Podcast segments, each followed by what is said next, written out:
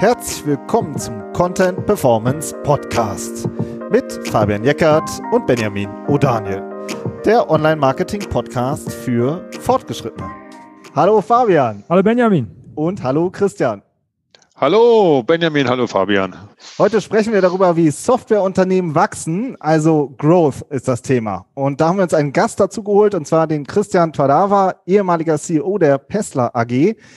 Du, Christian, hast ja ein Unternehmen mit aufgebaut, von einem kleinen Team bis aktuell über 300 Mitarbeiter. Und wir sind super gespannt ähm, und freuen uns total, dass wir heute mit dir darüber sprechen können. Deine Erfahrungen, deine Learnings.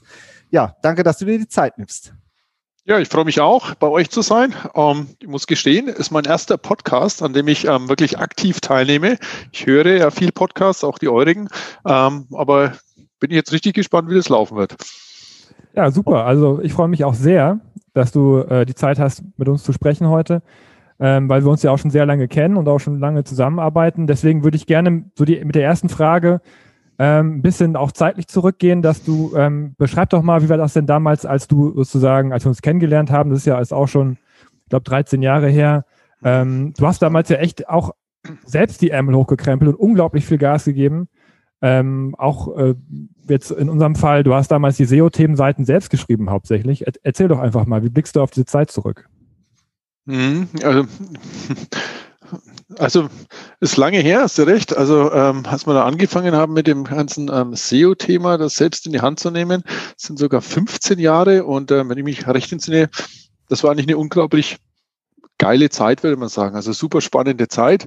Ähm, da war so eine Art Goldgräberstimmung. Das war ein Stück weit ähm, nach der, nachdem die Dotcom-Blase geplatzt ist. Und ähm, wir haben damals bei Pessler durch die ja, Arbeiten, die wir gemacht haben, den Grundstein für den zukünftigen Erfolg gelegt.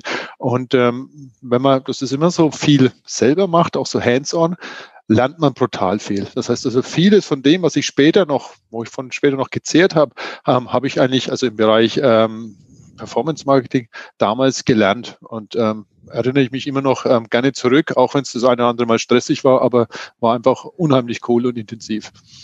Jetzt hast du schon Performance Marketing genannt. Also Pesta macht ja eine Monitoring Software für mhm. ähm, Systemadministratoren. Jetzt so wir gehen jetzt nicht groß, wir beschreiben jetzt nicht groß das Produkt, aber es geht ja auch um den sozusagen Growth ist ja unser Thema. Wie ist denn, wie seid ihr denn damals gewachsen? Also was waren so die Kanäle, auf die ihr damals gesetzt habt und dann auch, mit der wirklich das Unternehmen auch so vom Personal und von allem gewachsen ist? Mhm. Also man muss ganz klar sagen, am Anfang, da hatten wir uns ähm, gar nicht so viel Gedanken gemacht über die verschiedenen Kanäle und ähm, der Hauptkanal, ähm, über den wir gewachsen sind, das war Google, Google, Google. Also ähm, relativ platt und ähm, ja, ähm, hat damals einfach auch den, den größten Boost gegeben, gerade eben, wenn man als Startup ähm, ähm, angefangen hat, ähm, die größte Reichweite und ähm, wie soll ich sagen, ich denke, viele Dinge, die damals möglich waren, ähm, sind heutzutage wesentlich, wesentlich schwieriger, ähm, waren damals einfach ähm, low-hanging fruits und ähm, ich wüsste nicht, ob der Erfolg, den wir ähm, hatten, ähm, ob wir den in der Form nochmal wiederholen könnten, wenn wir jetzt zu heutig, also 15 Jahre später, mit demselben Setup starten würden. Google, Google, Google, damit meinst du wahrscheinlich auch Ads, also sowohl AdWords als auch sozusagen SEO organisch. Das waren ja. wahrscheinlich die zwei großen Kanäle, ja. vor allen Dingen, weil ihr auch international gewachsen seid. Ne? Ja, genau. Ähm, das war natürlich ähm, für uns genial. Ähm, damit konnte man eben dann die Tür aufstoßen, ähm, deutlich über den Heimatmarkt hinaus. Ähm, und ähm, zur damaligen Zeit war es einfach so, dass gerade die US-Amerikaner wesentlich webaffiner waren und auch Software übers Internet gekauft haben. das kann man sich heute gar nicht mehr vorstellen, aber das war damals in Deutschland noch gar nicht gang und gäbe. Wir haben uns extra damals ein Faxgerät angeschafft, damit wir Bestellungen aus Deutschland entgegennehmen können. Ja, wo wohingegen der Amerikaner einfach die Kreditkarte durchgezogen hat. Also es war ganz klar, dass wir in diesen Markt zuerst gehen mussten. Und ähm, das war natürlich durch ähm, die, die Suchmaschine und ähm, das ähm, Marketingmöglichkeiten von Google dadurch einfach ähm, für uns sehr leicht zu erreichen und möglich. Ja. Wenn ich das jetzt mal auf die Strategie jetzt äh, runterbreche, also eigentlich, eigentlich hätte ich als nächstes fragen wollen, ob du einen Masterplan hattest. Die, die Frage hast du jetzt selbst beantwortet, also zumindest was die Marketingkanäle angeht. Du hast gesagt, Also sinngemäß, wenn ich dich so verstehe, ihr habt euch einfach darauf konzentriert, was gut gelaufen ist und habt da dann eure Energie reingesteckt. Ist das was, was ja. du jetzt, was du jemandem, äh, oder ist das deine Strategie, die du jetzt heute auch jemandem empfehlen würdest? Also einfach das, was gut läuft, weitermachen oder auch in gewisser Weise strategisch an so ein Marketing oder an so ein Marketing-Setup ranzugehen? Ja, also ein Stück weit, glaube ich, eine rhetorische Frage. Ähm, also einen Plan sollte man, denke ich mal, immer haben. Ich würde es jetzt nicht unbedingt gerade in der Startup-Phase einen Masterplan nennen. Masterplan, das klingt so, ähm, ja, als ob man ähm, einen Plan hätte für die Weltherrschaft oder Weltrettung. Also das, so ist es ja nicht. Da muss man sich nichts vormachen. Aber man sollte definitiv einen Plan haben. Man sollte ungefähr wissen, ähm, ähm, wo man denn hin möchte und was man denn ähm, erreichen möchte. Und ähm, dann natürlich immer auf ähm, Veränderungen oder Tagesaktuelles dann flexibel reagieren können. Also so ein, so ein Plan darf nicht wie ähm, in der ehemaligen DDR ähm, in Stein gemeißelter Fünfjahresplan sein, an dem jetzt halt einfach festgehalten werden muss, sondern wenn sich etwas verändert, dann muss man natürlich hier von dieser ursprünglichen Planung nach oben, nach unten, nach links, nach rechts abweichen können.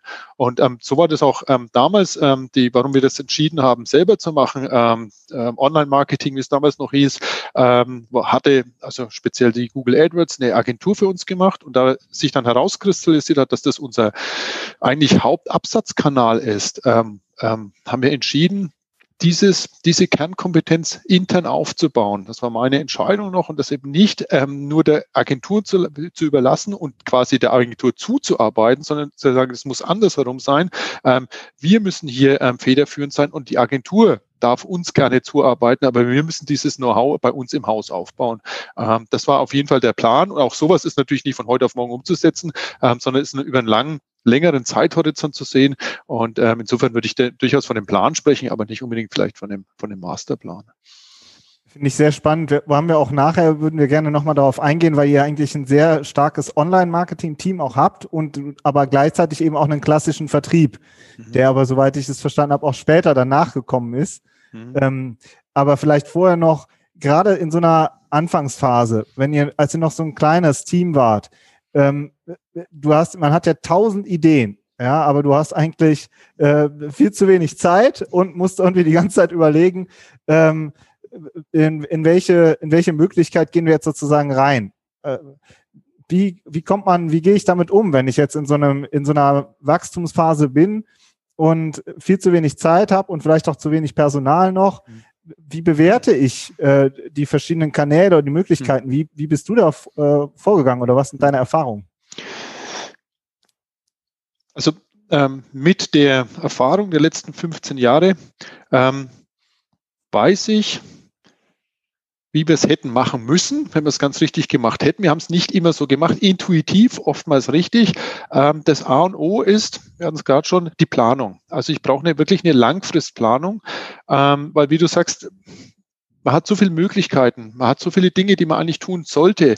Ähm, man hat aber weder die Zeit noch die Ressourcen oder das Geld dann dafür, um das alles gleichzeitig anzustoßen. Das heißt also, deswegen ist es ganz, ganz wichtig, ähm, eine Langfristplanung zu haben. Ich spreche dann durchaus von einer Fünfjahres- oder vielleicht auch Dreijahresplanung, wenn man sich da wohler fühlt, und die dann runterzubrechen. Ähm, und dann wird es auch ziemlich klar, welche Dinge man als erstes angehen muss, weil die sofort im Prinzip auf dieses Einjahres- und dann im Drei- oder Fünfjahresziel einzahlen. Und dann ist vollkommen klar, dass es Dinge gibt, die auch unheimlich wichtig sind. Und da muss man dann einfach sagen, not yet. Da habe ich neulich einen sehr schönen Artikel bei LinkedIn gesehen, da ging es auch drüber, not yet. Da ist einfach irgendwas noch nicht dran. Und das ist unheimlich schwierig auszuhalten für einen selber, aber eben auch ähm, für das Team, weil die natürlich dafür brennen und auch wissen, es geht nicht, und das müssen wir noch machen und das müssen wir noch machen. Und sagen, ja, ja, ja, ja, ja, müssen wir alles, aber jetzt der Reihe nach, ja, not yet. Und das muss man halt so oft sagen, dass es fast schon wehtut. Aber das ist ganz wichtig, weil weil im besten Fall verzettelt man sich nur, im schlechtesten Fall zerreißt es an irgendwann. Und hier kann ich nur jedem, und das sage ich auch jedem, äh, mit dem ich jetzt in meinen Coffee Talks spreche dann hier, ähm, die das noch nicht haben, diesen Plan zu haben und dann von diesem Plan runterzubrechen und dann wirklich mit ähm, entsprechenden KPIs zu entscheiden, ähm, was ist denn jetzt das Wichtigste, was ist jetzt wirklich dran, was zahlt jetzt wirklich auf mein Ziel sofort ein und was kommt dann erst danach, auch wenn es nach wie vor trotzdem wichtig und relevant wäre. Du hast jetzt äh, schon auch schon mehrfach das Personal angesprochen, aber du hast einmal gesagt, dass ihr damals ähm, im Bereich Google Ads direkt also versucht habt, möglichst schnell Inhouse-Kapazitäten aufzubauen. Ähm, Im SEO-Bereich sind wir dann ja zusammengekommen irgendwann, mhm. aber auch da hast du ja auch super schnell äh, Kollegen eingestellt, ähm, mit denen wir ja auch heute noch zusammenarbeiten. Ähm, deshalb die Frage, viele Unternehmen, die schnell wachsen, die wachsen ja auch übers Personal schnell. Ist das generell ein guter Ansatz, einfach immer Leute einzustellen, wenn man solche neuen Herausforderungen hat? Ähm, oder wie würdest, wie würdest du das sehen? Würdest du das eher differenzierter sehen? Mhm. Also ich glaube, das kann man pauschal gar nicht so beantworten. Ähm, ich denke, es kommt darauf an, auf die Organisation und auf, ähm, wie gut die Firma vorbereitet ist. Das heißt, ähm, ob die jeweilige äh, Firma ähm, die Prozesse und auch die ähm, Recruiting Power hat ähm, oder überhaupt die, ähm, die Power fürs, ähm, ähm fürs Onboarding, Recruiting, Training und so weiter, um in relativ kurzer Zeit eine große Anzahl von Mitarbeitern ähm, reinzuholen, zu trainieren und dann vor allem auch eben ähm, die, an, die, an die Unternehmenskultur heranzuführen. Ähm, diese Unternehmen gibt es, kennen auch das eine oder andere und da kann man fast sagen, das ist dann ja deren Kernkompetenz fast schon, um eben schnell viele Leute an Bord zu bringen, ohne dann hier an Qualität oder ähm, Firmenkultur zu verlieren. Das ist aber, würde ich mal sagen, nicht die Regel. Das heißt also, gerade bei Startups ähm, ist es gar nicht, gar nicht gegeben. Also da, da, da steht es einfach noch nicht, wenn man mal ehrlich ist. Und dann wenn man dann trotzdem versucht, schnell viele Leute an Bord zu holen, dann ist es, liegt es auf der Hand, dass man sich natürlich auch entsprechend hier ähm, die Downsides, die Probleme reinholt. Also ähm, man hat dann vielleicht nicht ähm, die Leute, die Top-Player, die man gerne hätte auf den jeweiligen Positionen. Man schafft es nicht, die entsprechend hier zu trainieren. Ähm, das heißt, es leidet in irgendeiner Form die Qualität, sei es des Produkts, des Services und so weiter. Die Integration ist auch schwierig. Ja? Man hat dann vielleicht, ähm, wenn man sehr schnell mit sehr vielen Leuten wächst, kann man nicht mehr die, die originäre Firmenkultur rüber retten. Das heißt, man hat dann ähm, andere, ich kann nicht mal unbedingt schlechtere, aber man holt sich natürlich dann von außen andere, eine andere Firmenkultur oder vielleicht auch verschiedene Kulturen dann entsprechend rein, ähm, was die Company ähm, verändert. Das sind lauter so Dinge, da muss man einfach als Startup drauf achten und muss ähm, wissen, ähm, dass es entsprechende Vorbereitung und gute Vorbereitung braucht, damit man wirklich ähm, schnell heiren kann und die Leute auch gut ähm, integrieren kann. Das ist das A und O. Prinzipiell kann man das machen und prinzipiell funktioniert es auch. Das machen ja einige Unternehmen vor, aber ähm, die wenigsten Startups kriegen das wirklich sauber hin. Dazu kommt ja noch, du hattest mal in einem äh, Gespräch, als wir uns ähm, unterhalten haben, was Schönes gesagt. Und zwar als sozusagen wachsendes Unternehmen, ähm, hast du gesagt, hat man ja eigentlich nicht die finanzielle Power oft und gleichzeitig will man ja die besten Leute. Hm. Und ähm, ähm, für die super wichtige Posten. Ähm, und wie, wie kriege ich das bitte hin? Also wie hast du damals ähm, denn die äh, Bewerber und Bewerberinnen ja herausgefiltert, die wirklich gut sind und wie hast du die überzeugt? Also das eine, was du angesprochen hast, ähm, gerade in der Anfangsphase, wirklich ähm, gute Leute zu bekommen, ähm, wo man noch nicht die entsprechenden ähm, Mittelzuflüsse hat, um die Leute entsprechend ähm, zu bezahlen, ist natürlich eine Herausforderung. Ähm, da gibt's eigentlich nur drei Möglichkeiten. Man kann die ähm, Leute irgendwie in irgendeiner Form begeistern für die Sache, ähm, vielleicht auch noch ähm, mit zu beteiligen an dem, ähm, an, an, dem Wert, an dem Equity der, der Firma, so dass sie da einfach ähm, darüber dann vielleicht irgendwann einen Cash-out machen können oder dann eben Venture-Kapital mit aufzunehmen. Ja. Ähm, die vierte Möglichkeit, die, mit, die, die, die langsamste ist, das ist im Prinzip dann hier erstmal ähm, alles selber zu machen, bis man entsprechende Größe ähm, ähm, erreicht hat, gebootstrapped hat, dass man dann Leute reinholen kann, die entsprechende, entsprechende Kaliber sind und die auch entsprechend hier bezahlen kann. Ähm, dauert dann natürlich ähm, ähm, am längsten. Ist Aber einfach Geschmackssache, ähm, ähm, wie man sich, ähm, wie viel Zeit man sich hier nimmt. Ähm, prinzipiell ist dann hier, das muss man sagen, also du hattest wichtige ähm, Positionen, wichtige ähm, Leute angesprochen. Ähm, was, was ist dann wirklich wichtig? Ne? Also man, ähm, wer ist systemrelevant sozusagen? Aber ähm, wenn wichtig, dann ist es auf jeden Fall Chefsache. Und Chefsache muss dann nicht unbedingt immer ähm, der CEO sein, sondern wenn ich Chefsache sage, dann ist es ähm, das Führungsteam. Ähm, das muss sich im Prinzip um diese Schlüsselposition oder diese Auswahl der Schlüsselpositionen ähm, kümmern. Und ähm, auch ein Learning von mir über die letzten Jahre ist, ganz, ganz wichtig ist hier, müssen wir wieder einen Plan zu haben. Denn ein ähm, Plan dahingehend, was soll denn diese Person machen? Und damit meine ich nicht einfach ähm, die Stellenbeschreibung, sondern ähm, was soll diese Person bewirken? Und wie werde ich das messen? Weil ich kann natürlich schöne Stellenausschreibungen schreiben mit schönem Prosa, dann kommt die Person ich habe aber keine Maßzahl definiert, äh, wie ich das dann wirklich die Qualität dieser Person äh, bewerte. Wenn ich mir das vorher sauber überlege, dann wird auch schon mal die Stellenbeschreibung vollkommen ähm, äh, klarer. Auch der Person gegenüber kann ich es wesentlich klarer kommunizieren. Und ich kann auch gleich mal sagen, das und das möchte ich von dir, dass du das erreichst innerhalb von dem, dem Zeitraum. Das können sechs Monate sein, das können zwölf Monate sein. Und hieran werde ich dich messen. Das heißt, das ist eine ganz klare, super Klarheit und der andere weiß, worauf er sich einlässt und wird dann auch gleich sagen, genau, super Challenge, das suche ich. Das heißt, dann ist man schon sehr nah an diesem, an, an diesen High Potentials dran, die man auch haben möchte. Wenn ich da ähm, einmal kurz, äh, das, ja. da würde ich gerne nochmal einhaken. Was hast du denn, wenn, also, falls du dich erinnerst, was hast du denn damals oder äh, jetzt auch in der, in der jüngeren Vergangenheit für KPIs, für Messzahlen angelegt, äh, als du das Online-Marketing-Team aufgebaut hast? Was waren da kannst du dich noch erinnern, jetzt zum Beispiel für einen SEO-Manager oder für jemanden, der eine Google Ads-Kampagne betreut, die Messzahlen? Hm. Da muss ich jetzt mal ein bisschen nachdenken. Also ähm, Jetzt ohne jetzt zu tief in den. Ja, ja, aber ähm, wir hatten dann ähm, auch bei Pessler für diese ähm, verschiedenen Bereiche ähm, entsprechende KPIs festgelegt, die wir natürlich ähm, ähm, steigern wollten. Das waren in den seltensten Fällen Umsatzzahlen. Und wir haben es immer versucht, von dem Umsatz zu lösen. Und das waren zum Beispiel, wir hatten es dann Has-Scores. Also wir haben die Trial-User mit einem Wert bedacht, das heißt mit dem Scoring und die Anzahl der Trial-User mit einem bestimmten Score zu steigern. Das heißt, das wäre so eine KPI, da kann man ganz klar sagen, wir stehen Stand heute da wir möchten in zwölf Monate da und da sein. Und das erwarte ich von dir. Also dann ist, dann ist ganz klar, ähm, dass also dann nur hochwertige Trial-User mit einem hohen Score ähm, in einem bestimmten Prozentsatz gesteigert werden müssen. Und das ist eine Vorgabe, die versteht der Gegenüber und weiß auch, okay, daran gibt es nichts zu deuteln, das ist zu messen. Ich habe einen Startpunkt, da gehe ich heute los und alle meine Maßnahmen zahlen darauf ein oder eben auch nicht. Ja, und ähm, das ist, ist so, so, das wäre so ein, das wäre so ein ähm,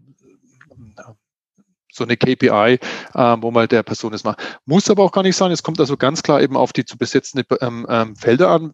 Ich könnte mir zum Beispiel auch vorstellen, jemand im Customer Service, den kann ich dann mit dem Net Promoter Score oder sowas ähm, ähm, bewerten, also dass der gesteigert werden soll. Und das ist eine klare Erwartungshaltung. Da weiß ich auch, da stehe ich heute und ich möchte besser wissen und äh, besser werden. Und ähm, dieses Besserwerden zahlt natürlich auch immer auf den Unternehmenserfolg ein. Aber einfach zu sagen, ich möchte bei der Kundenzufriedenheit besser werden, dann sagt er, ja, super, mache ich klar. Aber wie messe ich das? Das heißt, heißt, ich muss mir schon handfest überlegen, ähm, wie führe ich das nach?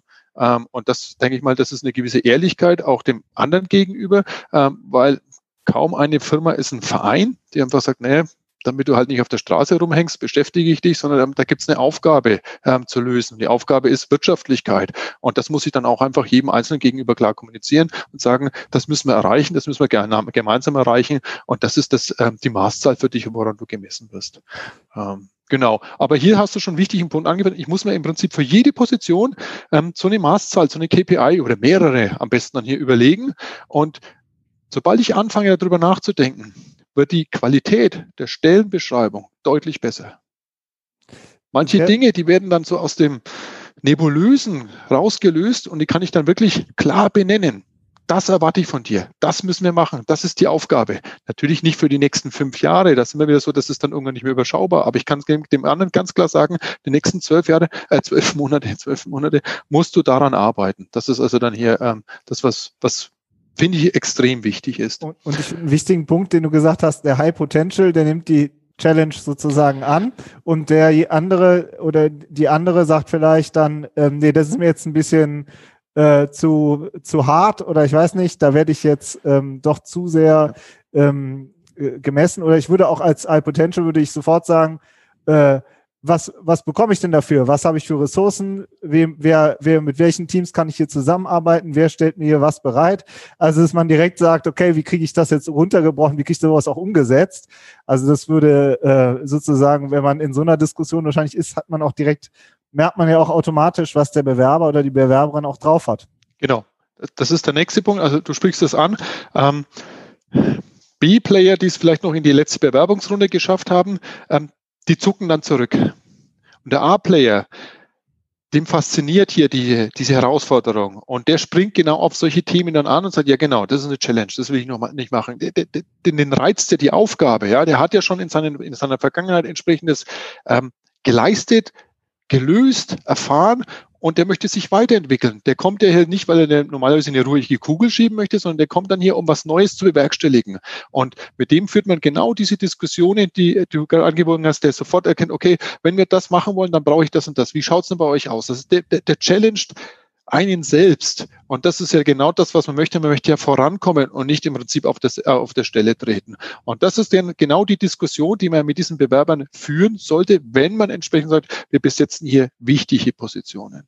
Und auch ganz wichtig, was hier auch nochmal ist, was wir auch immer bei Pessler gemacht haben, wir haben teilweise, ja doch eigentlich auch immer, ähm, das Team mit drauf gucken lassen. Das heißt also, ähm, dass es mit dem Kandidaten warm ist, also warm wird und ähm, auch dann hier der Kandidat das ein Gefühl für die Firma, für das Team, für die anderen bekommt und auch seine Fragen dort stellen kann.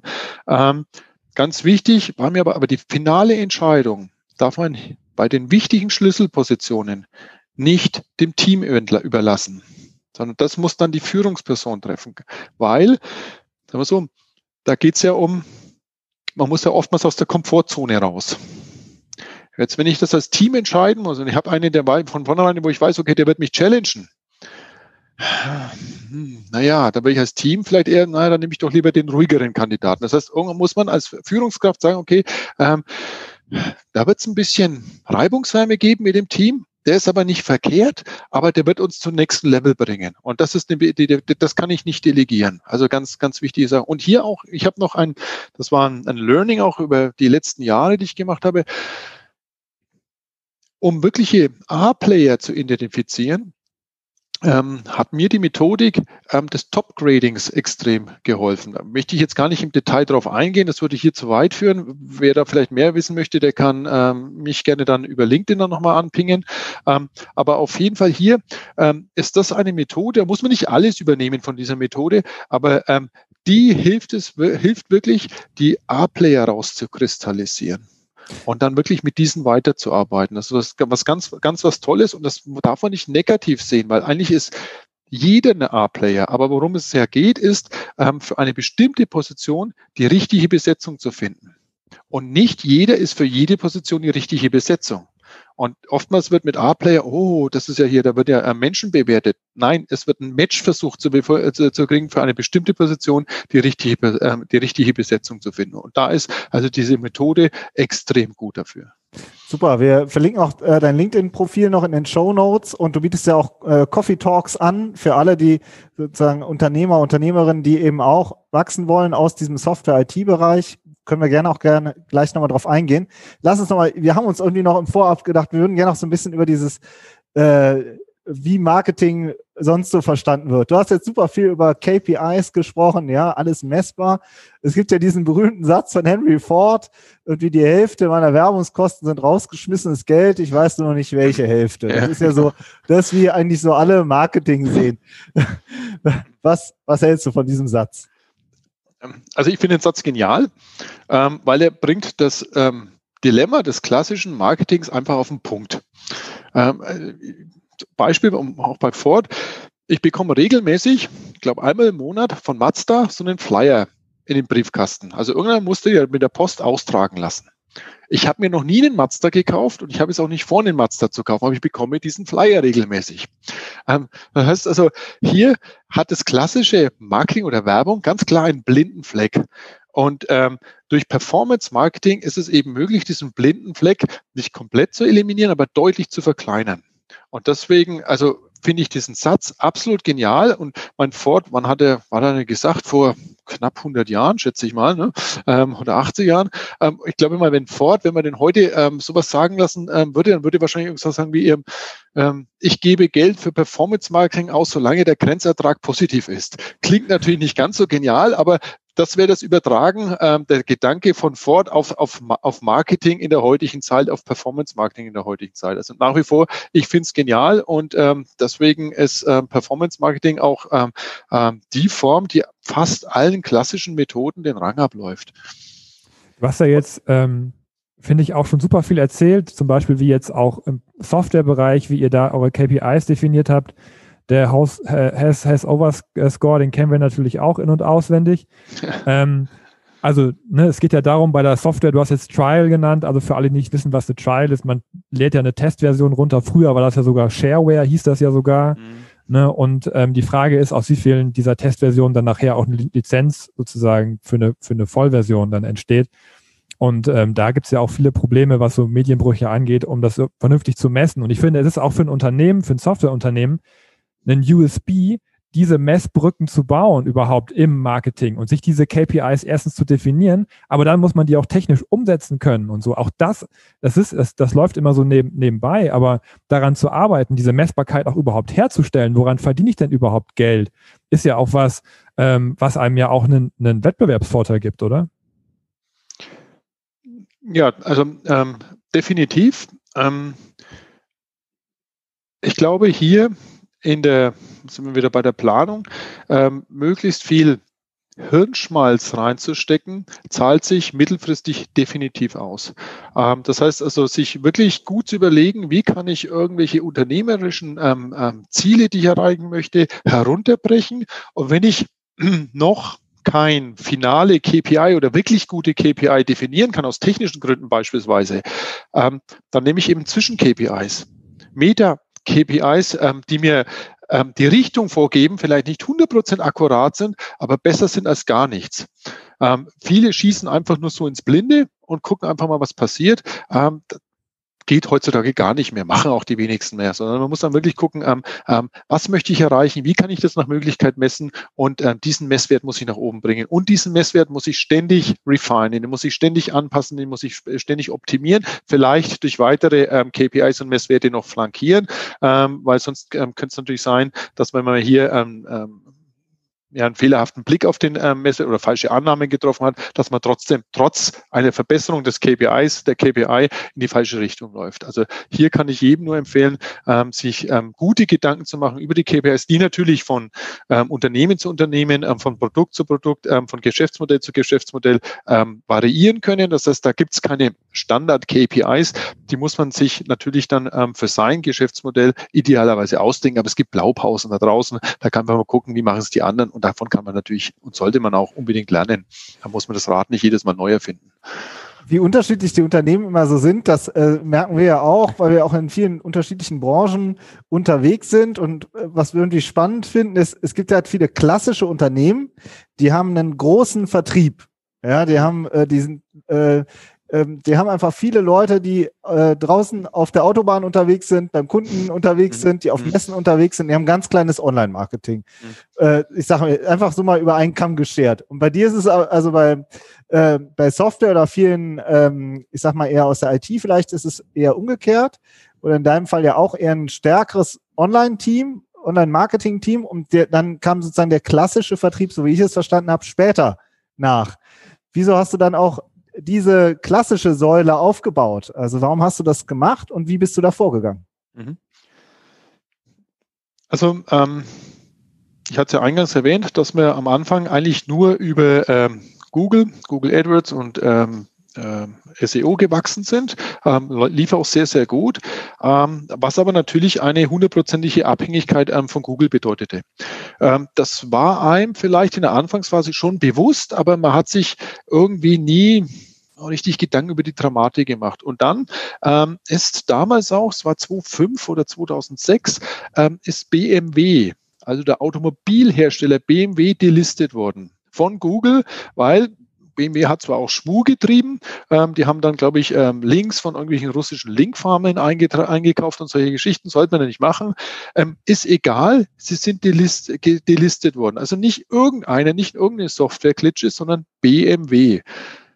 Und da haben wir uns gesagt, also wir haben zwar keine unsauberen Sachen gemacht, aber da wurde uns die Abhängigkeit oder mir die Abhängigkeit ähm, von Google absolut bewusst, was ja in dem Fall für uns noch nicht gefährlich war, aber man weiß nie, wie sich das Ganze verändert. Und damals habe ich die Entscheidung getroffen, ähm, parallel ein zweites Standbein aufzubauen. Und das war natürlich der Reseller-Vertrieb, also der zweite Channel ähm, über ähm, Reseller, Systemintegratoren. Und hier war das Ziel, ähm, mittelfristig 50 Prozent des Umsatzes über diesen Channel abbilden zu können. Haben wir auch inzwischen erreicht. Das heißt also, lass es ein paar Prozentpunkte links oder rechts sein, das ist egal. Ähm, wichtig war bloß, diese reine Abhängigkeit von einem Kanal zu verringern. Und ähm, warum braucht man jetzt nicht so viele Mitarbeiter mit bunten Autos, die ähm, in, durch, die, durch die Republik fahren? Ähm, zum einen ähm, kann man ähm, unsere Software, die ja zu einem bestimmten ja, attraktiven Preispunkt angeboten wird, ähm, damit wirtschaftlich gar nicht vertreiben. Und zum Zweiten sind wir dann über diese Reseller und Integratoren gegangen, die ja wiederum eine Vertriebsforce hatten. Das heißt also, man braucht automatisch weniger für eigene Vertriebsleute, ähm, weil man ja ähm, quasi dann hier diese ähm, Reseller als Mittler hat zum Kunden, die dann gegebenenfalls ihre eigenen Mitarbeiter und bunten Autochen haben. Ähm, aber das alleine sie auch nicht trägt, sondern die natürlich das ähm, bundeln und dann eine Lösung beim Kunden verkaufen. Das war immer das ganz Wichtige. Äh, wie passt damals PRTG gut in das jeweilige Portfolio des Resellers, so dass es beim Kunden gut als Mehrwert verkaufen kann.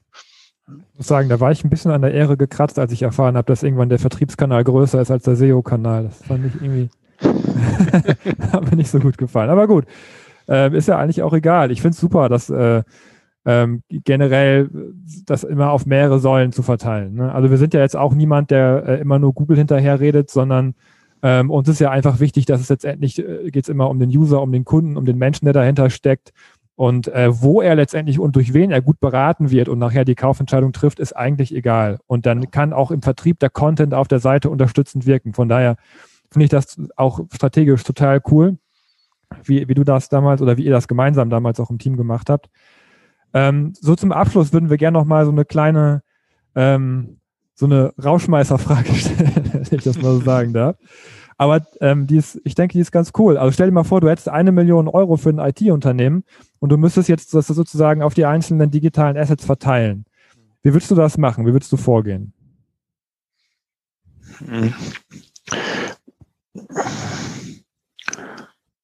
Also ich glaube, ich würde ähm, prinzipiell etwa 80 Prozent ähm, des Budgets der eine Million, also 800.000, ähm, auf Performance Marketing verteilen. Und da ist es dann ein bisschen so, it depends, ob ich ähm, im B2B oder im B2C-Bereich unterwegs bin. Ähm, das heißt also, ähm, Nummer eins wäre auf jeden Fall für mich ähm, als größter Player Google, hier also AdWords und äh, Suchmaschinenoptimierung. Dann je nachdem, wenn ich ähm, viel oder wenn ich B2C-Kunden ähm, habe, dann ähm, würde ich ähm, Facebook oder Instagram und so weiter noch mit dazu nehmen. Ähm, die haben für mich persönlich ansonsten im B2B-Bereich eher eine ähm, ja, nachrangige Stellung. Ähm, ganz klar, ähm, E-Mail-Marketing ähm, funktioniert immer noch, vor allem ähm, wenn man mal das Interesse erweckt hat. LinkedIn ist inzwischen eine gute, ich denke mal, flankierende Säule. das sind so die Maßnahmen. Also auf jeden Fall 80 Prozent egal was man da dann hier und wie man es austariert, 80 Prozent Performance Marketing und die restlichen 20 Prozent eben auf die anderen äh, Marketingkanäle. Das wären, also auch wenn wir da draußen jetzt welche hören und aufschreien werden, aber das wäre dann für mich ähm, klar Messen, Presse, Reseller-Unterstützung. Ähm, das wäre so etwas, wie ich die, ähm, die eine Million ähm, beim, beim einem klassischen IT-Unternehmen ähm, als äh, Marketingbudget ungefähr aufteilen würde. Ja, super spannend. Und nochmal, weil wir es auch am Anfang jetzt schon angesprochen hatten, du selber ähm, bist ja ähm, heute ähm, sozusagen nicht mehr aktiv CEO ähm, und berätst ja auch super viele mittlerweile ähm, in deinen Coffee Talks, ja, also auf einen, auf einen Kaffee äh, per Zoom ähm, und, oder auch persönlich. So mal, erzähl mal, was ist dein Eindruck? Was brennt ähm, vielen Unternehmen, IT, Software, die halt stark wachsen, was brennt denen unter den Nägeln? Was sind ihre, so die, die Kernprobleme, die du ähm, immer wieder siehst? Hm. Also, ähm, im Augenblick leider durch ähm, Corona ähm, sind die ganzen Coffee Talks äh, äh, nur virtuell, also äh, eigentlich nur ähm, via Zoom. Ähm, da fehlt ein bisschen was, das ist schade, aber hilft ja nichts. Was mich überrascht ist, dass also das Thema Corona für die meisten Firmen ähm, in diesen Gesprächen eigentlich ähm, keine große Rolle ähm, spielt. Also für einige Großthemen natürlich das eine oder andere, die andere Branche ist hart getroffen, auch der eine oder andere Startup, der mit der Idee in eine dieser Branchen jetzt reinstoßen wollte. Ähm, dem zieht es natürlich ähm, im Augenblick den, den Boden oder den Füßen weg. Aber die meisten ähm, nehmen das einfach als Challenge an und sagen, okay, wir müssen uns damit auseinandersetzen. Das ist jetzt ein weiterer Rahmenparameter, der ist jetzt im Augenblick da und wir haben trotzdem unsere ähm, Wachstumsthemen und die diskutieren wir. Das sind super Gespräche, es sind teilweise ähm, ganz ja, immer schlaue Köpfe, ähm, tolle Technologien, wo ich rein ähm, schnuppern kann.